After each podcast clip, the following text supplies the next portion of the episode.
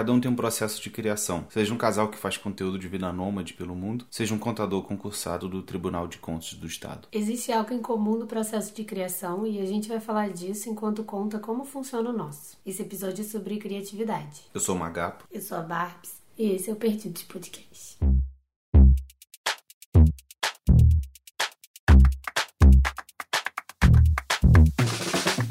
Começar esse negócio de, de onde vem a criatividade, nem sempre é tão óbvio. Não é sempre porque a gente assistiu um filme, um vídeo no YouTube, sei lá, que deu vontade da gente editar um vídeo no YouTube e fazer um filme. Às vezes a referência elas são meio que cruzadas, sabe? Sei lá. Eu sou muito o tipo de cara que bota música o tempo todo. A Bárbara tá dizendo não com a cabeça aqui. Eu não consigo pensar em nada com música. Pois é, mas eu acho que para tudo existe música. O único momento que eu não tenho escutado nada ultimamente é quando eu tô meditando. Eu não sou músico, tá, gente? Eu não sei trocar um instrumento. Eu sou o canhoto que foi muitas vezes negado por professores por não conseguir tocar violão do jeito tradicional, sabe? Eu preciso de corda invertida. Eu tenho um violão que eu nunca fiz isso, mas enfim. Às vezes, na minha cabeça, eu sinto que o estímulo vem muito mais por conta de música eu escuto muito jazz, lo-fi, algumas músicas de rock no estilo indie e tal, e eu sinto que isso desperta em mim às vezes uma vontade de escrever, de fazer um vídeo, de desenhar alguma coisa, fazer uma ilustração, esse tipo de coisa. Então, para começar, desmistificando aqui um, um, mito de que a criação ela não é óbvia. Sei lá, se você quer fazer filmes, não necessariamente você tem que assistir filmes. Você tem que assistir filmes para poder entender a dinâmica de como funcionam as coisas, mas nem sempre a inspiração vai vir deles. Eu busco as minhas referências no Pinterest, porque eu trabalho muito mais com referência visual do que qualquer outra coisa. Não sou de, ah, eu tive uma inspiração por causa de uma música. Muito raro. Acho que isso nunca aconteceu. ah, eu tive inspiração por causa de um filme. Tá, tive. Mas eu sou muito mais, tipo, não é a história do filme que me pegou, é o visual, é a cor, a paleta. Quando eu vejo qualquer filme do Wes Anderson, eu fico sempre inspirada, porque eu tô vendo aquelas cores e eu já penso, quero fazer um ensaio assim, quero fotografar algo assim, só com essas cores. Aí, sei lá, às vezes eu quero fazer algo monocromático só porque o hotel dele é todo rosa, sei uhum. lá, Budapeste. Mas eu vou muito de paleta de cor, porque sempre que eu vou fazer um ensaio antes, eu defino na paleta de cor antes de fazer um ensaio. Enfim, qualquer filme com paleta de cores muito marcantes ou que tenha uma fotografia muito boa ou que tenha uma, um ritmo muito bom, que eu vire e me capte a atenção. Ah, um jogo de câmeras, por exemplo. Quando eu vejo um plano sequência, quando eu vejo uma composição boa, quando eu sei que o ritmo do filme tá bom. Isso me, me inspira. Por exemplo, quando a gente via Fargo, a série, Nossa, aquilo ali, cada coisa que aparecia em Fargo, cada, cada montagem, montagem, né, geralmente, uhum. que dá o ritmo do, do, filme ou da série. Aquilo ali, cada hora que aparecia alguma coisa em Fargo, o tipo da música, o jeito que a música complementou a cena, que não sei o que, tudo que faz parte da montagem do vídeo, me inspira. Por exemplo, em Elite, o tempo todo eu falava, caraca, eles montam muito bem, né? A música combina muito bem com a cena. Você falava disso de Euforia também. Isso que eu falar. Euforia também foi uma das séries que mais me inspirou, assim, de, de observar como que a música funcionava com a cena, como que a cena funcionava, tipo, o efeito sonoro mesmo. Às vezes não é nenhuma música, é tipo o jeito que tá, tem um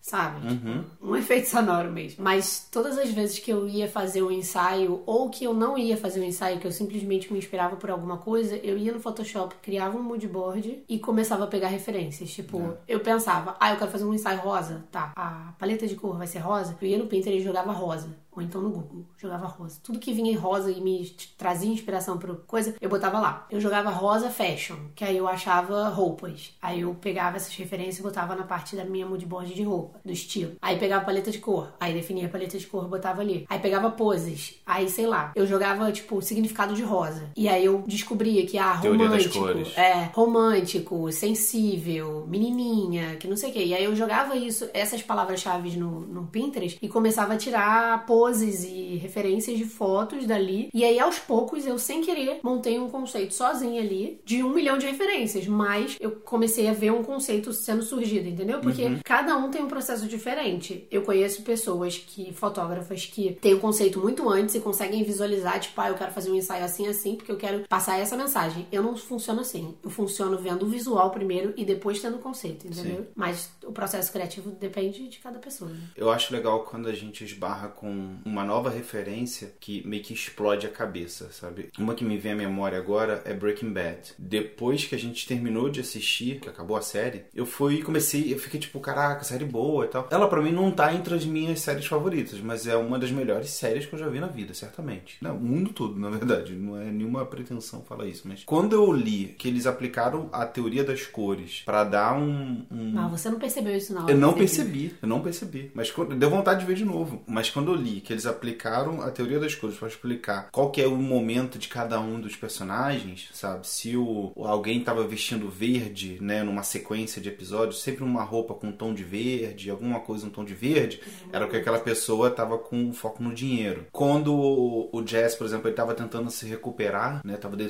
tentando deixar de ser um, um cara drogado, sair do mundo das trevas, ele ficou usando uma roupa no tom de cinza, sabe? Então tem várias referências e eu fiquei tipo assim, cara, eles podem fazer isso, sabe? A cabeça explodiu, assim, é sensacional, porque foi aquilo, assim, eu vi a série inteira, adorei, beleza, ok, fechou, legal, tamo aí, melhores séries, tá bom, mas depois ainda, quando parece que a série lê, não, não acabou. Quando você lê o que tá por trás de tudo, né, pra, tipo, te fazer entender que é aquela parte, você ali, no seu subconsciente, provavelmente quando ele tava de verde, nem percebeu, mas uhum. seu subconsciente entendeu que aquele momento eles estavam falando o tempo inteiro de dinheiro, tava todo mundo Sim. ganancioso. Só que quando você lê e você vê o que, que tá por trás do, do maquinário lá de, de, como você sentir certas coisas numa série ou num filme, explode a cabeça, né? É. Eu sou um cara que eu gosto, eu meio que naturalmente penso em cores. Até mesmo a minha relação com as pessoas, tipo, ah, a Bárbara é uma pessoa muito branca, fulana é preto, não sei quem é amarelo. Às vezes o Paulo vira pra mim, ai amor, você tá muito cinza, o que tá acontecendo? É. E eu não necessariamente é uma coisa ruim ou boa, tipo, ah, pessoas amarelas são legais. Não, eu, eu olho, tipo, minha mãe, minha mãe é amarela, entendeu? Meu pai é vermelho. Então, tipo,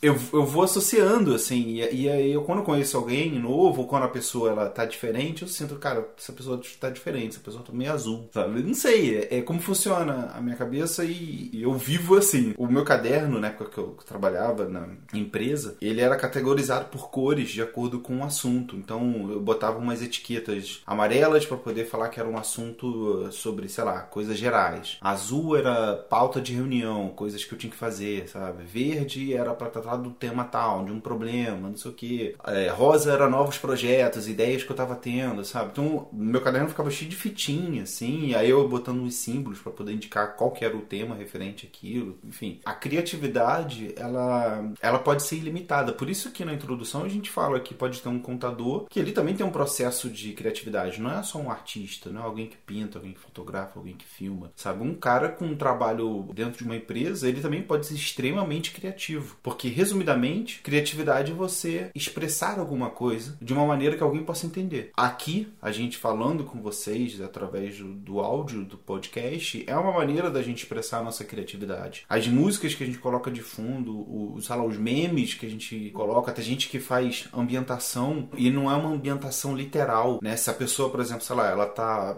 querendo passar numa situação de raiva, ela não vai botando, sei lá, vozes de gente com raiva no fundo. Ela pode botar tipo aquele subindo, sabe, gradualmente para dizer que como se fosse uma chaleira, alguma coisa que tá prestes a explodir. Porra, isso é criativo, sabe? Isso é você expressar, se expressar da, da maneira que quiser. Então, eu acho muito bom a gente consumir coisas diferentes relacionadas à, à cultura, né? Música, vídeo, filme, ler livro, ler revista, ouvir podcast, ver vídeo no YouTube. São maneiras de você ver a criatividade sendo explorada.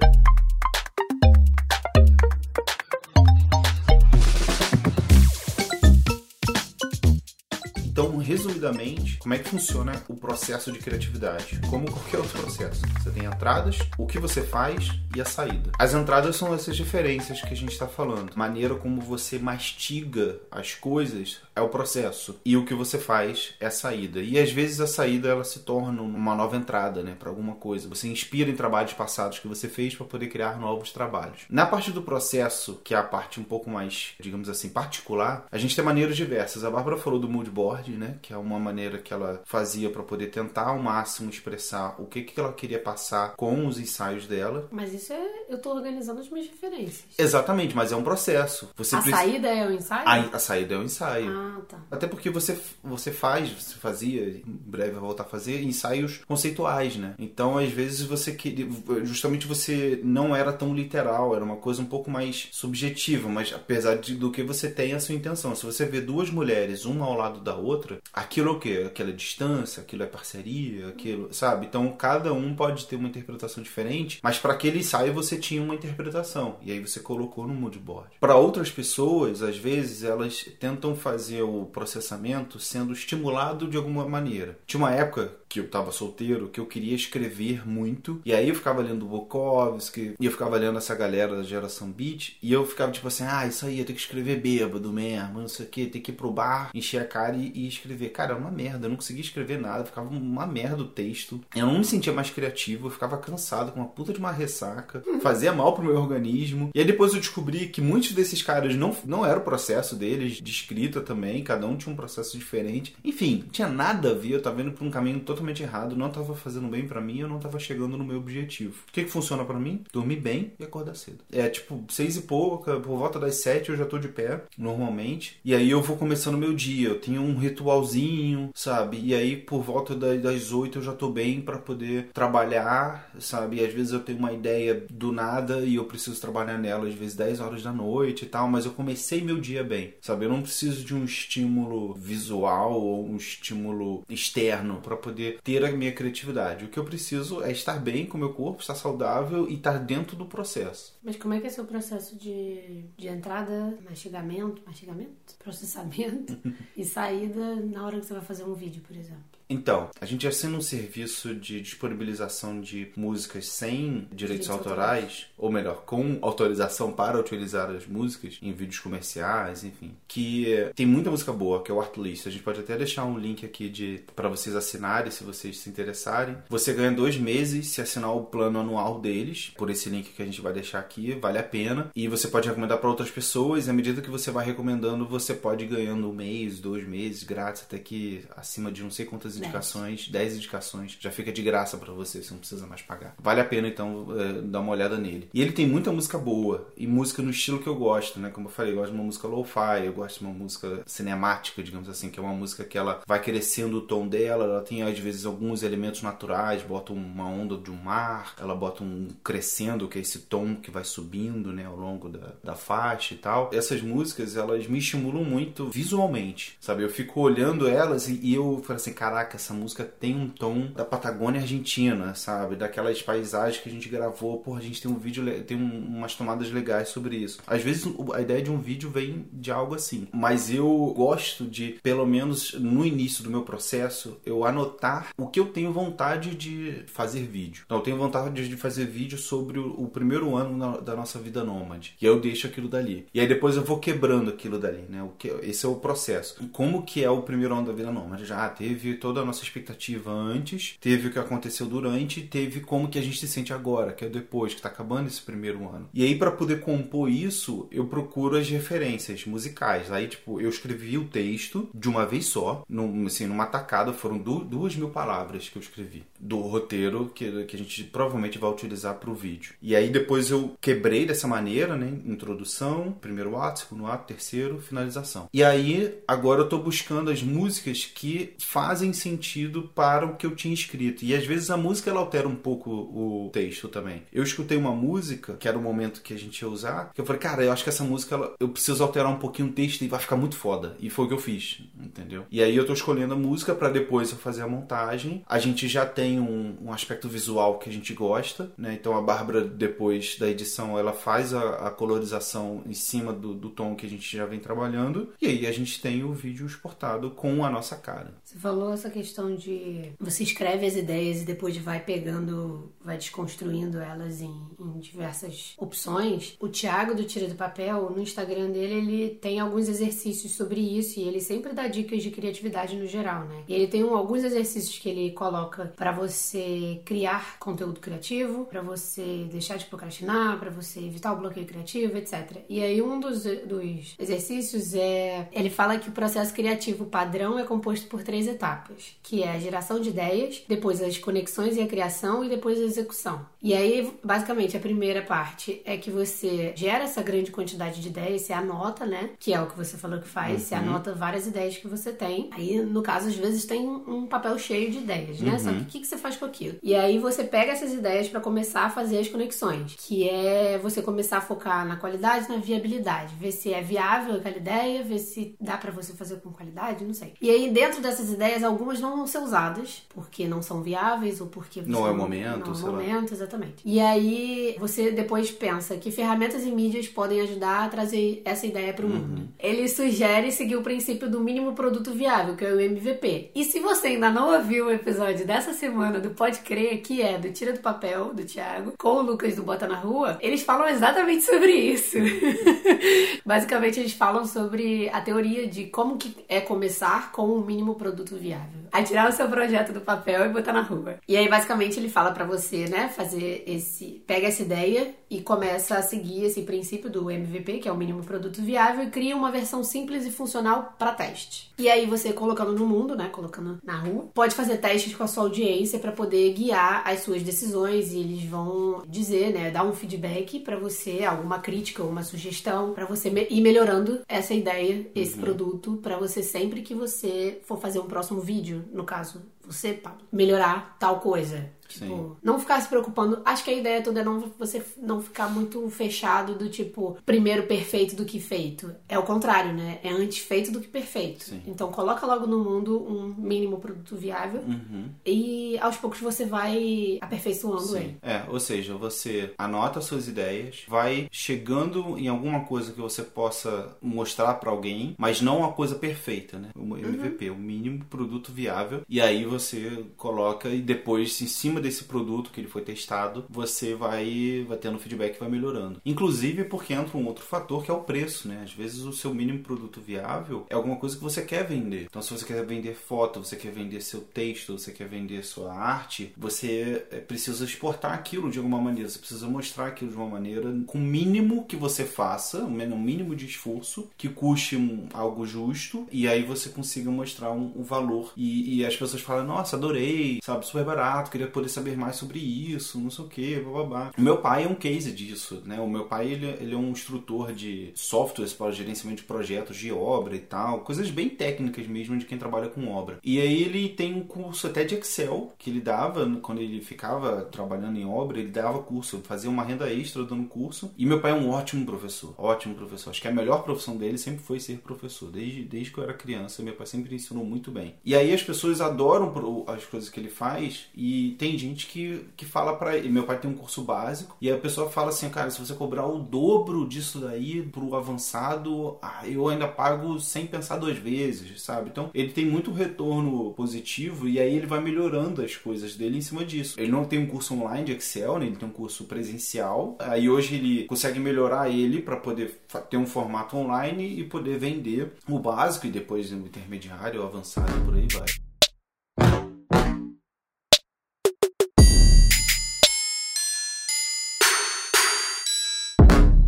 Um outro exercício proposto também pelo Tira, que é, que é assim que a gente chama ele, o Thiago do Tira do Papel, para que você possa saber que o seu produto criativo, né, o seu trabalho, ele tem duas funções que ele precisa atender para poder ter um engajamento mínimo das pessoas, que é informar e entreter. Inclusive, eu vi um TED no outro dia que o cara falou: se você puder focar mais em entreter do que em informar, é melhor. Porque às vezes você quer tratar de um assunto sério uhum. e você fala aquilo com uma propriedade corporal corporativa ou científica que às vezes espanta a pessoa e a pessoa não consegue assimilar aquilo. A gente tem um amigo, o Thales, que é mestre em biologia e agora vai começar um doutorado, agora, assim que possível. Né? Ele dá aula para, eu acho que para ensino fundamental e médio, e o jeito dele de falar é muito simples, sabe? E aí você pode mostrar tanto para alguém, um adolescente, o conteúdo que ele está dando, principalmente agora na época de coronavírus, né, dando as orientações, quanto para um idoso, sabe? Porque ele, ele tem um jeito leve de falar, é um entretenimento que alcança as pessoas e tem informação ali por trás. Voltando para o exercício, ele dá algumas orientações do que você pode fazer de acordo com o que você quer gerar, né, da, da pessoa em termos de engajamento. Se você quer dar uma dica, ele diz que é para você contar uma história. Aconteceu comigo, aconteceu com alguém, há uma lenda. Se você quer dar um insight para alguém, mostre isso visualmente. Se você quer passar um aprendizado, você pode dar uma referência, né, inspirado num filme,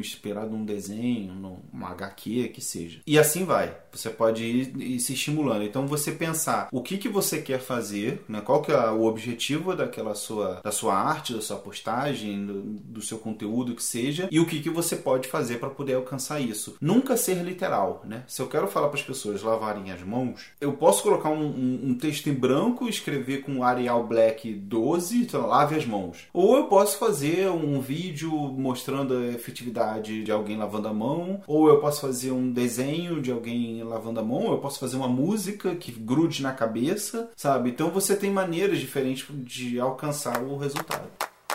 Uma lava outra, lava uma, lava outra, lava uma mão.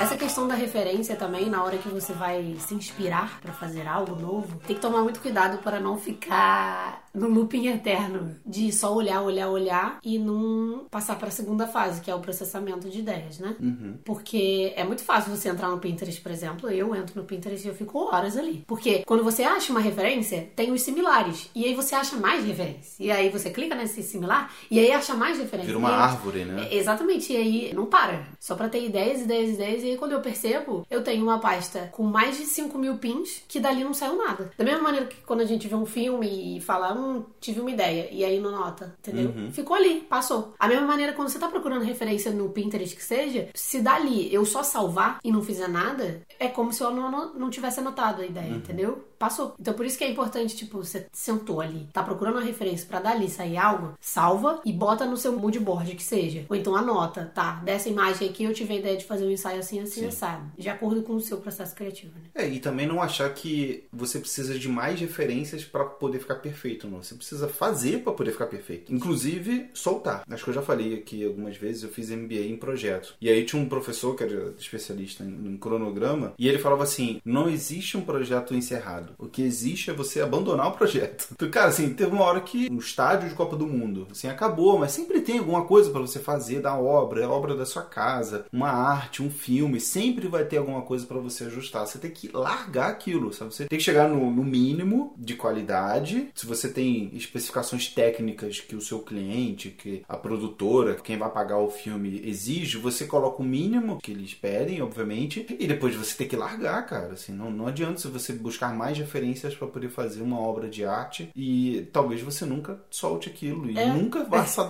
sair do papel, tirar do papel aí, ó, trocadilho, e você nunca vai saber o real potencial que aquilo uhum. que você estava trabalhando tinha. De que, que adianta você ter uma ideia e guardar ela para você? É. Você tem que botar ela em prática e soltar. Se não agradar as pessoas, reformula ela, sabe? Volta nela e vê o que, que tá faltando, vê o que. Mas é cada vez que você posta de um jeito, as pessoas vão dar um feedback e você vai pensar, putz, é, como é que eu não pensei nisso, né? Tipo, as pessoas vão te ajudar a ter mais ideias ainda. Exatamente. Se você pois guardar é. para você, você tem que esperar que a ideia venha. Se é. você ir postando aos poucos, as pessoas vão te ajudar a ter mais ideias e isso vai melhorando cada vez é. mais. E cada vez menos você erra, né? E o lance também é que quanto mais você erra, mais você aprende. Mais ideias você tem. O errar é bom. E faz parte do processo. Sim. Faz parte do processo. Esse é o ponto. Não é você. É como se você fosse para um alto de uma montanha do Himalaia, né? E você desce com a ideia perfeita, com o produto perfeito e e toma humanidade, voltei, sabe? Assim, consegui chegar à conclusão perfeita. Cara, a gente constrói junto, né? Quem não conhece um tio, um parente, um amigo que senta no bar e vive falando assim, pô, antes do iPhone eu já tinha tido a ideia de um celular que tirasse fotos, não sei o que. Gente. Mas guardou pra si, né? Guardou, guardou. Eu assisti um outro TED que a mulher fala que a criatividade, a gente hoje endeusa a criatividade, né? Como se ela fosse sua mesmo. Quando na verdade a gente deveria externalizar ela e tratar como se fosse uma entidade própria, né? Uma deusa própria. Não você é o deus da criatividade. Existe a deusa da criatividade. Porque às vezes você, eu tenho a sensação de que eu já passei, já tive essa sensação de que, poxa, eu tinha tido essa ideia de um aplicativo que faz não sei o quê. E alguém foi lá e fez, entendeu? Eu não fiz. Eu, às vezes parece que há essa força mística que vem assopra uma ideia no seu ouvido, você não faz e ela vai para outra pessoa, porque você não trabalhou. Então,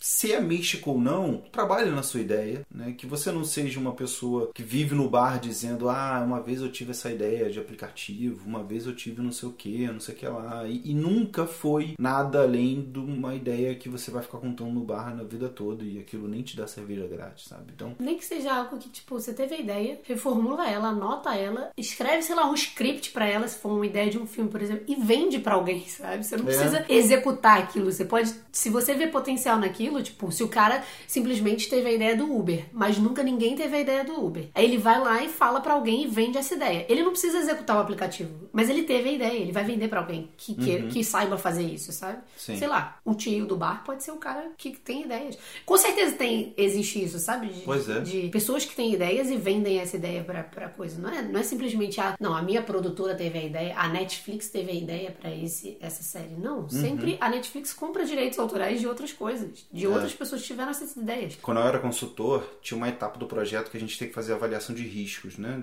Aquilo dá certo ou não. E aí, normalmente, era é uma etapa que você conclui, né? Você meio que fecha o planejamento com isso. Mas eu já vinha conversando, eu gostava de ir conversando ao longo do planejamento, que normalmente durava uns três meses, com algumas pessoas da empresa que eu sacava que elas eram negativas demais. Tipo, tudo ia dar errado, esse projeto não vai para frente. E aí, aquelas pessoas, ao longo do tempo que eu ia conversando com elas, elas iam me dizendo coisas para botar no planejamento sem elas saberem, sabe? Então, mesmo essas pessoas que têm ideias, mas não, não têm proatividade de colocar para frente, elas podem te dar informação de coisas que você pode utilizar. Então, eu chegava para elas e falava assim: ah, mas por que, que você acha que esse projeto dar para frente? Ah, porque as pessoas estão fazendo isso porque o diretor tá mandando. O único jeito de ir para frente é se a galera do, da peãozada gostar da ideia. Eu falava, ah, tá, interessante. Eu notava aí, tipo, como que eu posso fazer a galera da linha de frente gostar desse projeto, entendeu? E aí eu, sei lá, fazia de um jeito, botava um filme, botava não sei o que, e aí os caras tinham um pouco mais de, de interatividade e com isso aumentava o engajamento e aí diminuía o risco do projeto dar, dar errado, entendeu? Então, mesmo essas pessoas que vivem falando assim, ah, uma vez eu tive uma ideia boa, então, tipo, cara, qual que é a sua ideia para o momento? Qual que é a sua ideia para o problema que o mundo está vivendo de, com relação ao coronavírus? Assim, o que, que você vai fazer para as escolas voltarem a, a, produzir? Tipo, tem gente que, que, tem três filhos em casa não tem três computadores. Como é que os filhos vão, vão estudar os três ao mesmo tempo, entendeu? Então, é interessante a gente conversar com essas pessoas que, pelo menos, dizem, né, ter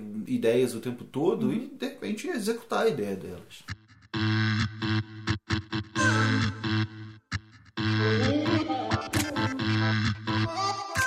Tem um livro que a gente leu, se chama Roube como um Artista, que é um dos melhores livros de criatividade que eu já li na vida. É tipo, esse cara é sensacional, é o Austin Kleon. Ele, inclusive, eu recomendo muito, ele tem uma newsletter que ele manda toda semana links de criatividade para você, tipo, seja um TED, seja um, um texto que te vai te dar ideias, seja qualquer coisa. Ele sempre manda nessa newsletter vários links para ajudar, né, a manter a criatividade em dia. Esse livro, Roube como um Artista, é um livro muito simples, né? Tipo, parece que ele foi desenhado. A pode ler esse livro e ela vai entender, porque é muito fácil. Mas o legal é que é exatamente o nome do livro é o que ele fala no livro. É roubar como um artista, porque é muito difícil hoje você ter uma ideia original. Ele defende que é impossível você ter uma é, ideia é, original. Exatamente. Cada vez mais, cara, a gente tem anos atrás da gente de ideias que já é. surgiram, de ideias que não foram para frente, de ideias que foram para frente, mas ninguém fez algo melhorado uhum. daquela ideia. Você olha algum aplicativo e fala, putz, poderia ser assim, assim, assado. O melhor lugar pra você ver melhorias de de aplicativos é no feedback das pessoas, né? Ah, trava por isso, isso e isso. Trava que não sei o quê. Só faltaria ter isso. Tipo, pega aquela ideia e melhora, sabe? E aí, eu acho que eu até vi um TED falando sobre isso, que o Google surgiu assim. Antes do Google tinha só o Yahoo e mais um outro, que eu não lembro, de pesquisas. E aí o Google foi, olhou pro Yahoo e para esse outro e fez algo muito melhor. E virou o Google hoje, sabe? Tipo, ele pegou uma ideia já existente e transformou em algo melhor, sabe? Tipo, a ideia do Google não é original. A mesma coisa pro Facebook. Já existia o MySpace antes do Facebook, que era uma rede social parecida, mas que o Zuckerberg chegou e pegou aquela ideia e transformou em outra muito melhor. E hoje em dia ficou. Então, tipo, nem o Zuckerberg teve uma ideia original, sabe? É muito difícil as pessoas hoje em dia terem uma ideia original do zero. É muito difícil. Muito difícil. Tipo, se um amigo seu virou pra você e falou, putz, eu tenho essa ideia. Às vezes tu ficou na cabeça com aquilo e aí reformulou aquilo e sem querer, achando que, tipo, pra você, você acha que não conectou em nada. Mas às vezes você tirou daquela ideia algo diferente, mas que tem conexão com aquela ideia, sabe? Tipo, a gente sempre tá recebendo ideias o tempo inteiro. Você olha pro, pra cor verde, você tem uma ideia qualquer, sabe? O Lavoisier, né? Que fala que nada se cria e tudo se copia. Na natureza, nada se cria, nada se perde, tudo se transforma. O lance é, ninguém, ninguém tem uma ideia original. Sempre você vai pegar a, a ideia de alguém e vai se inspirar naquilo e vai criar a sua própria ideia. É meio que você implantasse uma ideia nova naquela ideia já existente. E aí fizesse aquela ideia ser melhor ainda. E aí o livro do Roube como artista, ele, ele te dá os passos de como você pode roubar a, inspira a ideia de alguém e transformar em algo seu. É meio que ele ensina você a pegar uma referência, a se inspirar em uma referência e criar algo novo.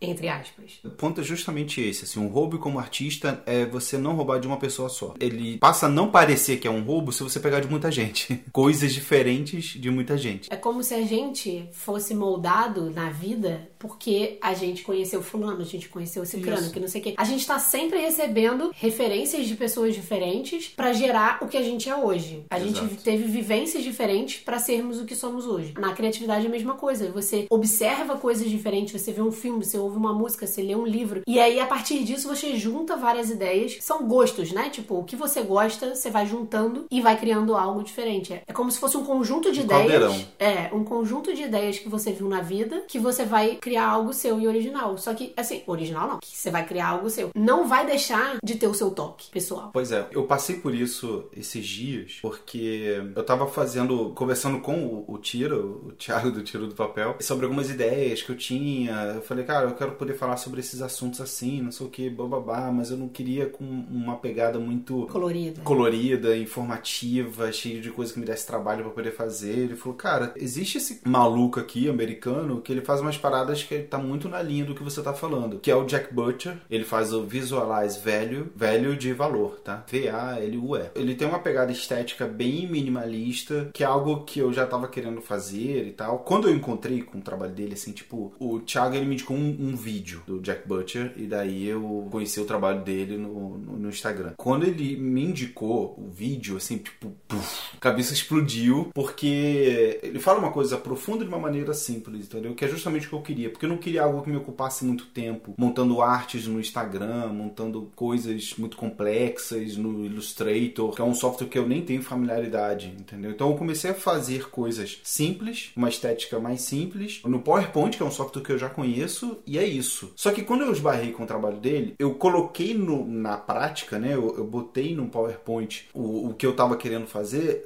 e a Bárbara olhou pra mim assim, Pablo, tá muito igual a ele, sabe? Tá muito parecido, não, não acho legal fazer dessa maneira. E aí foi, é, foi esse MVP, né? Digamos assim, o meu MVP eu mostrei pra você. E aí você me deu feedback falando assim, cara, não, tá muito igual. Aí eu tentei pra um outro lado, botei muita cor, botei não sei o que, e aí não ficou legal. Eu não gostei. Aí eu cheguei no meio termo, que eu utilizo um fundo escuro, cinza na verdade, que é uma cor que no RGB que eu já tinha chegado alguns anos atrás que eu gosto muito, com um amarelo que pra mim me traz um pouco de luz, representa tecnologia, representa inovação pra mim, que eu lembro de Star Wars e tudo mais. E aí eu boto mensagens simples, às vezes utilizando formas comuns, como quadrado, triângulo e, e bola e tal. E eu vou trabalhando em cima disso. E aí eu comecei a postar, sabe? E, e depois o Thiago veio e falou assim: Cara, tem coisa aí que eu tô sentindo que você gostou da, da referência do Jack Butcher. E eu perguntei pra ele: Cara, fiquei com medo de estar igual. Ele: Não, você pegou e fez algo novo. E eu juntei essas outras referências que eu falei, né? Tipo, lembrei de Star Wars, eu lembrei de minimalismo do trabalho que eu acompanho do, do Matt Devlin no, no YouTube.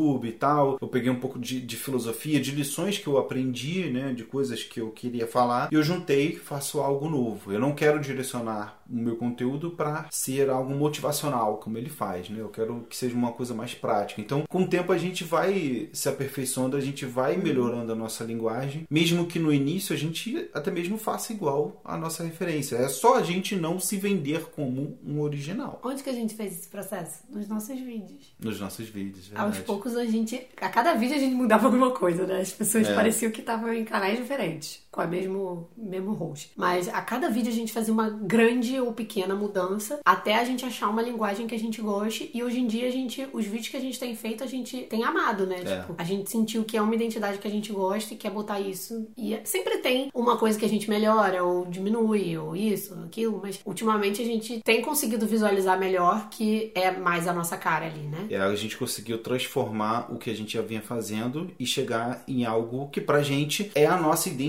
né? É a nossa autenticidade. Voltando no livro do Roube como artista, ele tem um outro livro chamado Mostre Seu Trabalho. E aí, pra finalizar a brincadeira, o Roube como artista é como se fosse o tira do papel e o Mostre Seu Trabalho é o bota na rua. Caraca, é verdade.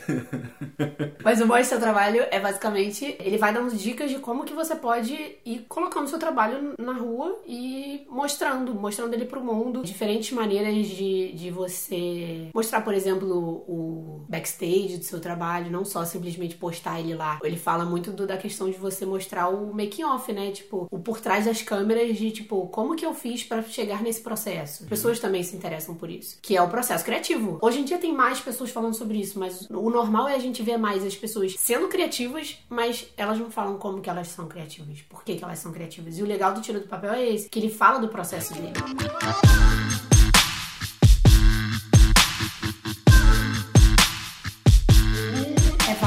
Você mostrar o processo. Inclusive, a questão de que muita gente fala sobre o bloqueio criativo. Exato. Inclusive, para isso, agora a gente vai entrar naquela sessão de lições aprendidas que a gente vai resumir aqui para vocês. A primeira, não se distancie da sua arte. Se você quer recuperar o ritmo de escrita, por exemplo, releia textos antigos e veja se mudaria alguma coisa. Veja fotos antigas e tente algumas alterações na pós-produção. Esse retorno, essa revisita, ela faz com que seu cérebro volte a pensar no formato que você quer chegar. Sim, às vezes eu edito uma foto minha antiga e eu percebo que, sei lá, se ela era preto e branco, coisa que eu não uso mais, hoje eu boto cor, eu consigo dar todo um novo tom pra ela, todo um novo significado pra aquela foto. Isso é muito maneiro, né? Parece que você fez outra foto. 2. É natural que a gente se afaste por um tempo de certas atividades, a não ser que esse seja seu ganha-pão. Deixe-se levar por outras coisas e de vez em quando bota o pezinho nessa atividade pra ver se quer voltar. É bom, né? Dar um tempo, respirar e voltar, né? Tipo, às vezes, por exemplo, quando a gente tá escrevendo algum post, não tá fluindo. Cara, vou abandonar isso aqui, amanhã eu volto. E amanhã você volta de outro jeito. A mesma coisa quando eu editava foto, se eu sentia que eu não tava num bom dia, sabe? O meu humor, ele determinava muito como que eu iria editar aquela foto. Às vezes eu não tava gostando de jeito nenhum e nenhuma das edições que eu fiz estavam ficando boa. Aí eu, sei lá, esperava um dia ou deixava até eu melhorar de humor. E aí quando eu voltava, cara, fluía muito rápido. Eu virava e falava, cara, preciso botar essa foto agora e postar porque tá muito boa, gostei muito, tô me sentindo sensacional. E antes eu tava me sentindo uma merda, entendeu? O Matheus de Souza, ele dá essa dica, né? Deixa o seu texto dormir.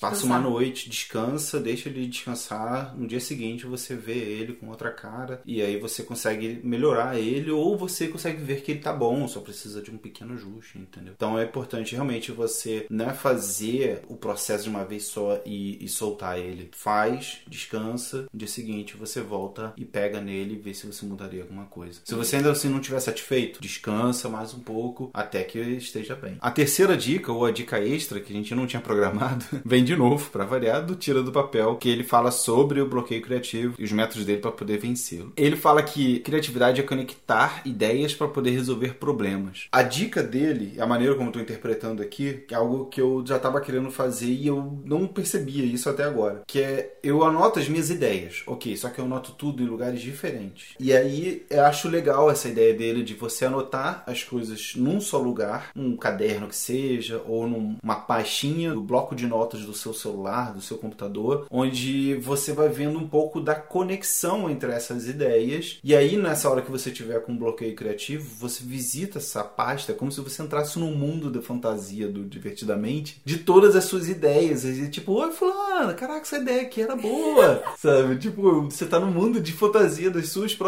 ideias e de repente aquilo dá um clique e você volta a, a, a ter uma, uma inspiração. Você juntou uma ideia com a outra, você pegou uma ideia só e, cara, isso aqui é muito boa, eu quero executar ela agora. Você tira ela daquele lugar e leva ela pro mundo da realidade. O ponto dele é, quando ele visita esse lugar, né, ele tem capacidade de gerar mais ideias para fazer novas conexões. Que é o lance lá de que você tem milhões de referências e você viu várias referências, você tem uma ideia a partir daquilo. Ele só tá entrando na página de referências dele. Isso. Das ideias dele, entendeu? Outra coisa, ele gosta de pensar como que as referências, os ídolos, os mestres dele fariam para poder resolver aquele problema ou fazer aquela conexão, né? Tipo, ah, sei lá, como que o Steve Jobs faria para poder mostrar, desenvolver tal produto, desenvolver tal serviço. Isso também é legal para você poder se estimular mentalmente. E o terceiro ponto é você explicando alguma coisa, né? Explicando uma ideia que você teve, explicando uma conexão. Que quando você faz isso, você se coloca numa situação meio que superior, né? De alguém que, que tá falando como a gente tá fazendo aqui agora, como se a gente estivesse num, num alto de um patamar e tal, mas na verdade a gente está numa situação comum, só que o fato da gente estar explicando faz com que o nosso cérebro funcione de uma maneira mais organizada. Por último, uma dica que a gente já, já viveu, que é você ter um grupo de pessoas com o mesmo estilo de arte ou que pensa da mesma maneira que você com relação ao seu trabalho, que você possa trocar ideias com, com eles pessoalmente ou virtualmente, e aí um vai falando pro outro o projeto que está em mente e aí um vai construindo pro outro também, sabe? Facilita muito. A gente tinha um, um grupo de fotógrafos que era o workshop